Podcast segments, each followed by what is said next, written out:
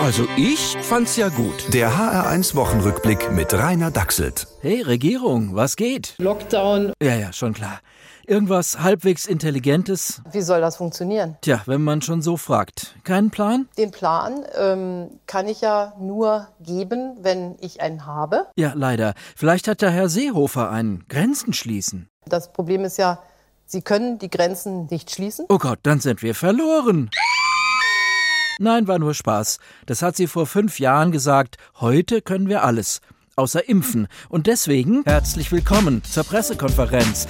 Gast Jens Spahn, Thema Inkompetenz. Also, also zuerst einmal, Hören Sie jetzt zu. Wie ist das mit dem Impfstoff und mit der EU? hier geht's nicht um EU, hier geht's Um wichtige Fragen, zum Beispiel um die. Wie kann man so versagen? Der Impfstoff ist die Lösung. So halten Sie uns hin. Deswegen macht aus meiner äh, Sicht es Sinn. Es weiter zu versuchen. Am besten noch ein Jahr, weil Ihnen sonst nichts einfällt. also es war immer klar.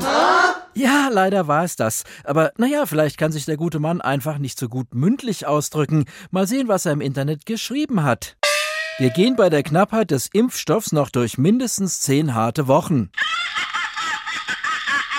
Also das habe ich vor zehn Wochen auch schon gehört. Und ich vor 20. Wenn ich richtig gerechnet habe, hören wir es in zehn Wochen wieder. Wenigstens du kannst mit Zahlen umgehen, Ermi. Aber die Hessen können sich auch freuen. Im Schlosshotel Kronberg wird nämlich ein Hollywood-Film gedreht über die letzten Weihnachten von Lady Di mit einheimischen Statisten. Endlich ungestört, Diana. Oh ja, Charles. Waren hier die zwei Handkeys und der Viererbämbel?